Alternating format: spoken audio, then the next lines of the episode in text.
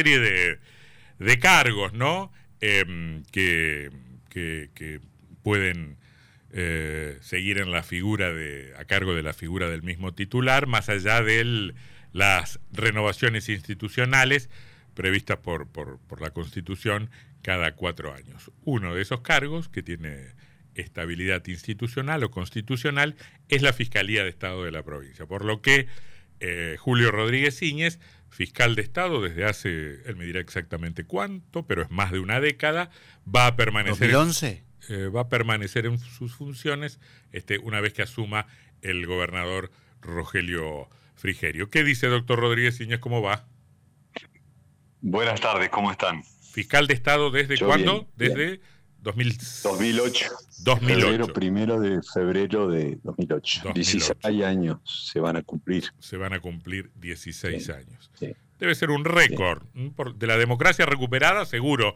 No sé si antes hubo algún antecedente de, fiscales de... No, no, no, no. No, no, esta es la primera vez que, ocurre, exactamente. Bueno, a ver, em, el otro día le preguntábamos al diputado Troncoso, futuro ministro de Gobierno, si, si ya habían tenido contactos formales con usted, dijo que había habido alguna serie de conversaciones informales. Yo no sé si usted ha hablado directamente este, con, con, el gobernador electo Frigerio para, bueno, para delimitar tareas y funciones y roles y mecanismos de convivencia.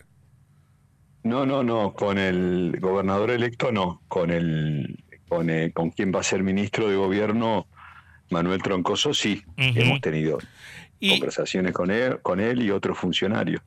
Pero en general, en general no solamente yo, sino todos los ministros en funciones están eh, recibiendo a quienes el gobernador electo ha anunciado como ministros. Bueno, pero eso en el marco, eso en el marco, en el marco de la transición. Acá no, no hay transición porque usted, se sucede a sí mismo. No, acá no.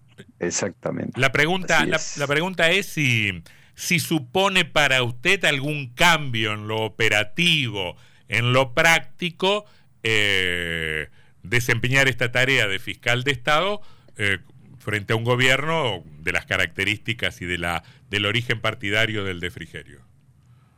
No, no, no, ninguna variante. Justamente eso es lo que le da estabilidad al fiscal de Estado, es decir, mantener una política de defensa del patrimonio exactamente igual, siempre sin depender de las instrucciones del Poder Ejecutivo, excepto para algunas situaciones muy puntuales, como podría ser las presentaciones a la Corte por el tema de la coparticipación y algunas decisiones que, tenemos nosotros en, carpeta mm. y que son trascendentes para la provincia de Entre Ríos, como por ejemplo todo lo que es la política de la participación de Entre Ríos en la hidrovía, y hay que ver cuál es la posición del, gobernador, mm. y eh, todo lo que es la política de eh, energética, en particular el tema gas, que mm. quedamos en una situación con Gasnea en la cual jurídicamente hay que resolver. Son dos temas de altísima importancia, tres le diría, el tema coparticipación, el tema hidrovía y el tema gas, mm. fundamentales para el futuro de la provincia. Eso sí son temas que eh, el gobernador electo tendrá que marcar cuál es la mm. política y la fiscalía a seguir las instrucciones del gobernador electo. Eh, lo que es el control de legalidad y la defensa en juicio, eso sigue el curso normal y mm. habitual. Claro, pero usted dice también las instrucciones del gobernador electo, porque lo que usted dice es correctísimo en, términos legales, pero también hay como una idea muy instalada de que el fiscal de Estado es como el abogado del gobernador, cosa que no es así exactamente, pero, pero es como la sensación que, que, que, sobrevuela siempre cuando se hace mención al cargo. Eh, mire, le explico bien. El, secretario legal y técnico es el encargado del control de las decisiones administrativas del Poder Ejecutivo. Es decir, allí pasan todos los expedientes y son visados por el secretario legal y técnico y mm. también por el contador general de la provincia.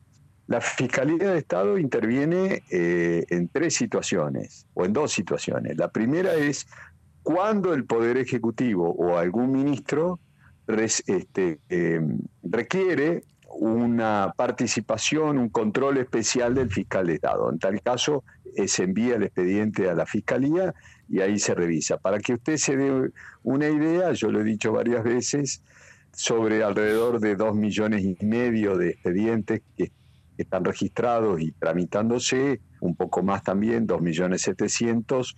Nosotros hemos hecho en los últimos años unos 12.000 dictámenes. Si bien 12.000 dictámenes es mucho, pero eh, es una cifra menor con relación a la cantidad de expedientes que circulan. A ver, doctor, usted mencionó... Y, lo otro es y lo otro es cuando usted eh, hace va a hacer una transacción judicial, cuando usted va a hacer un acuerdo judicial, mm. siempre requiere de la eh, autorización del gobernador. Está bien. Y lo tercero es en las presentaciones ante la Corte Suprema de Justicia de la Nación, cuando la Corte ejerce competencia originaria, por ejemplo, en estos temas de coparticipación, siempre la Corte exige que junto al fiscal de Estado se presente gobernador de la provincia, porque es el representante de la provincia, más allá de la, de la representación del fiscal de Estado. A diferencia de otros distritos que por esta última cuestión de de impositiva, eh, pagar con, con IVA y modificación del mínimo, del mínimo no imponible de ganancias, Entre Ríos no fue a la Corte Suprema de Justicia de la Nación. Exacto. ¿Hay, hay, hay, ¿Hay alguna presentación? ¿Hay algo pendiente de resolución de que afecte directamente a Entre Ríos en la Corte en este momento? Eh, no, no, directamente no, pero el tema que usted menciona, que es la caída de la coparticipación, lo, que está, lo que está en la Corte, pero no afecta a la provincia de Entre Ríos, es el tema de la eh, el juicio que le hizo la Ciudad Autónoma de Buenos Aires por la modificación de la coparticipación, que primero la hizo Macri, después la disminuyó Fernández y eh, hay una medida cautelar ah, eh, cumpliéndose, pero falta resolver la cuestión de fondo y se va a resolver. Está bien. En relación, en relación a lo otro, sí, es decir, eh, hoy el régimen de coparticipación estamos viendo si hay afectación del régimen o no.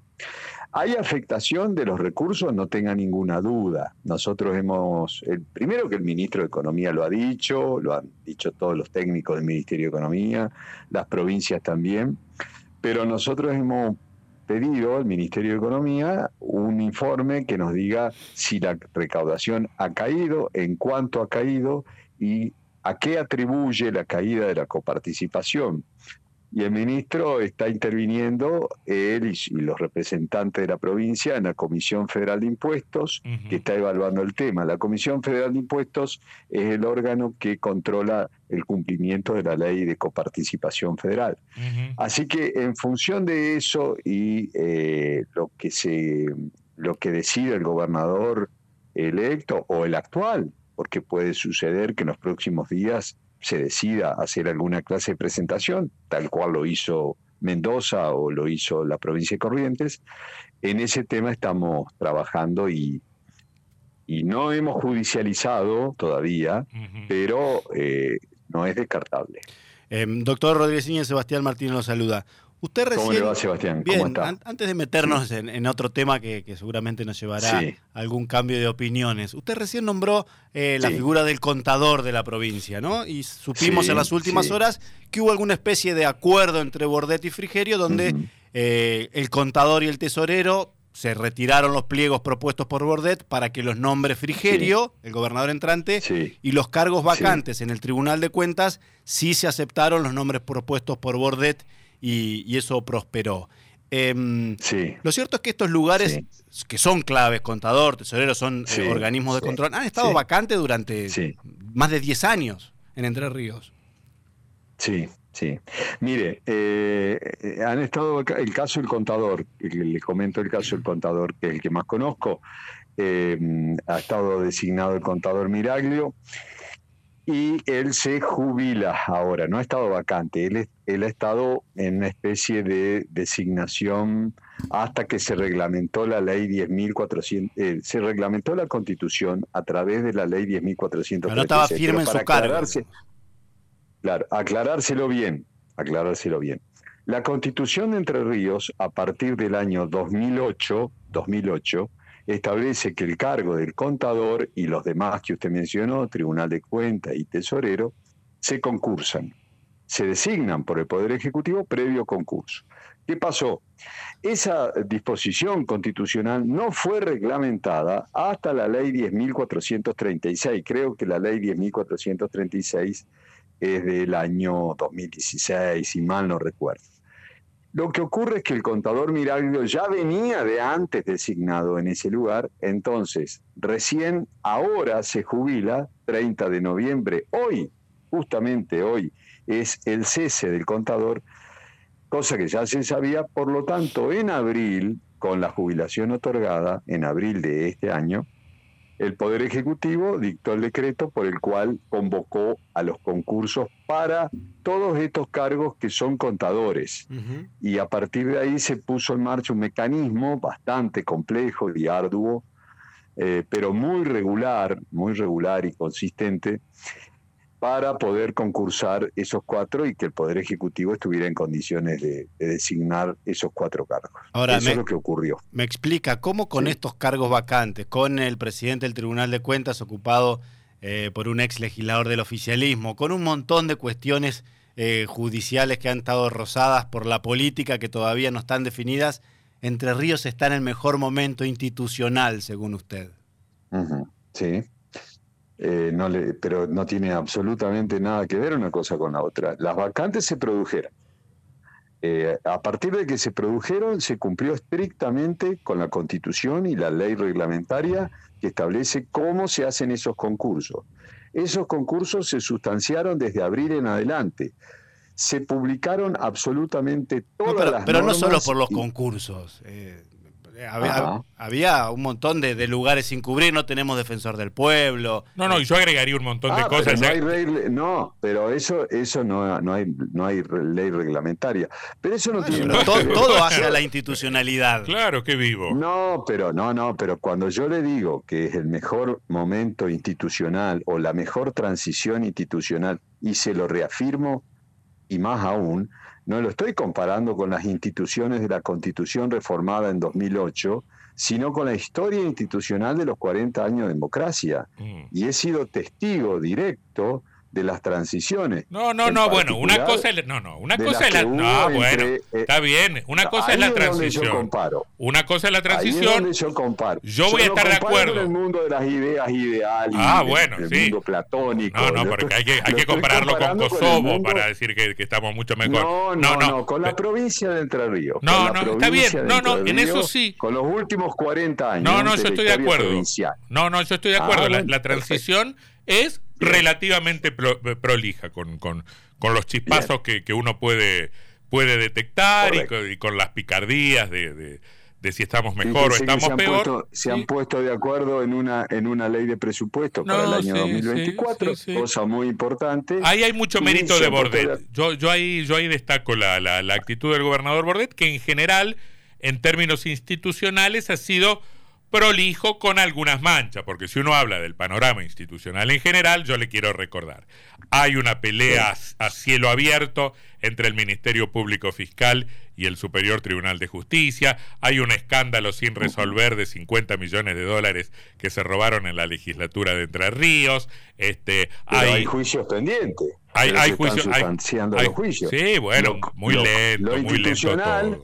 Lo está bien, pero lo institucional es no que no existan conflictos, pues los conflictos siempre van a existir, sino que se resuelvan conforme los canales jurídicos establecidos. Hicieron, hicieron, hicieron volar, hicieron volar a la fiscal adjunta a la que a la que investigó el caso de los contratos truchos. No, eso no, eso no es muy Y hay un juicio y hay un juicio pendiente. No, pero una cosa es la prolijidad y el hecho de que existan o no existan hechos graves, que yo comparto con usted, que son no graves, son gravísimos. Mm. Y, eh, pero otra cosa es que esos procesos se, se, estén sustanciando.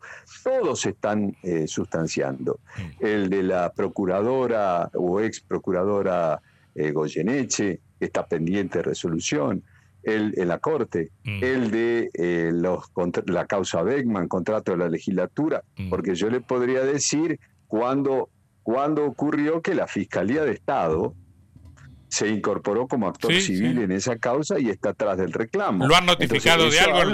¿Lo han notificado de algo en los últimos tiempos o no, tenemos noticias? La última, la última resolución eh, es que la procuración de la Corte eh, dictaminó que la competencia es provincial, con lo cual nosotros estamos esperando que la Corte ratifique ese dictamen, creo que es lo correcto, venga a la provincia y se siga sustanciando el juicio como corresponde en el ámbito de la provincia. Está bien, está bien. Y así tiene que ser. Está bien. Y ahí eh, nos va a tener a, nosotros como actores civiles en esa causa, que la elegimos justamente por lo que usted dice, es decir, la Fiscalía normalmente no se presenta como actor civil, pero en esta causa, dada la gravedad del hecho, indudablemente nos presentamos como actor civil. Está bien. Eh, en honor al, poco tiempo que nos queda, dígame dos palabras sobre hidrovía y dos palabras sobre energía respecto de lo que usted dice. Está pendiente del temperamento que adopta en la materia el gobernador electo. sí, dos palabras, pero eh, le digo, dos palabras sería fundamental para los intereses de la provincia de Entre Ríos. Las dos cosas. La hidrovía, porque nos tenemos que conectar a la hidrovía. Yo estoy preocupado porque ahí sí revelamos una falla, no a la provincia de Entre Ríos, sino a nivel nacional, cuando se decidió la este, federalización de la hidrovía, las demoras en la organización de los organismos eh, fue enorme y hoy eh, hemos llegado al fin del mandato y esa licitación no se hizo. Claro, porque hubo, una, hubo, una, hubo una prórroga de hecho, eh, una, una, administración por parte del Estado Nacional, pero la licitación de fondo no se ha hecho.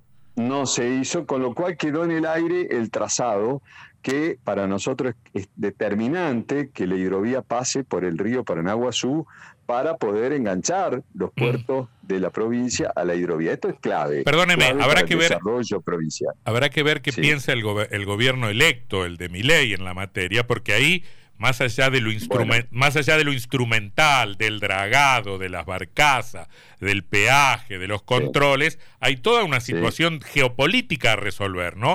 Con el interés de China, de no le quepa la menor duda que es un tema de máximo voltaje, que yo lo entiendo, lo veo, pero eh, yo no voy a dejar, y creo que el gobernador electo tampoco, no vamos a dejar de insistir en enganchar en, la, hidrovía a la provincia a través del Paranaguazú para que los puertos del sur de la provincia puedan tener oportunidades mm. de entrar en la vía navegable troncal. Y el tema gas también es central para el crecimiento de la provincia. Fíjense que ahí se da de que somos la segunda reserva mundial de gas no convencional, tenemos gas en vaca muerta, se están haciendo las obras de transporte a través de los gasoductos. Nosotros ya tenemos, ya tenemos gasoductos construidos y lamentablemente tenemos una situación eh, con una empresa que no presta el servicio como corresponde, que es Gasnea. Tenemos 105 mil usuarios cuando deberíamos tener 200 mil y lo más grave de todo es que no eh, tenemos un plan, digo, cuando no tenemos, digo, la empresa no tiene un plan de conexiones. Quedó sin resolver cómo sigue esto, pero confío en que, a revés de lo que pasó en el año 99, que, que el gas eh, se, terminó resolviendo muy mal, el tema gas, eh, en esa transición, en esta creo que tanto el gobernador saliente como el electo van a, van a trabajar juntos, uno de la Diputación Nacional, el otro desde, porque es un servicio público nacional, ¿no? Y el otro de la provincia, para regularizar la situación y eh, no solamente Entre Ríos, sino toda la novena región, que eh, podamos utilizar el gas, que es el combustible para, para, para los próximos 30, 40 años en el país. Muy bien. Doctor Rodríguez Iñez, gracias por su gentileza. ¿eh? Muy amable. Al contrario. Hasta luego. Hasta luego. Julio Rodríguez Iñez, fiscal de Estado de la provincia. Bueno, nos terminamos de poner un poco de acuerdo, porque yo había escuchado eso en el programa DENS. Yo estaba casi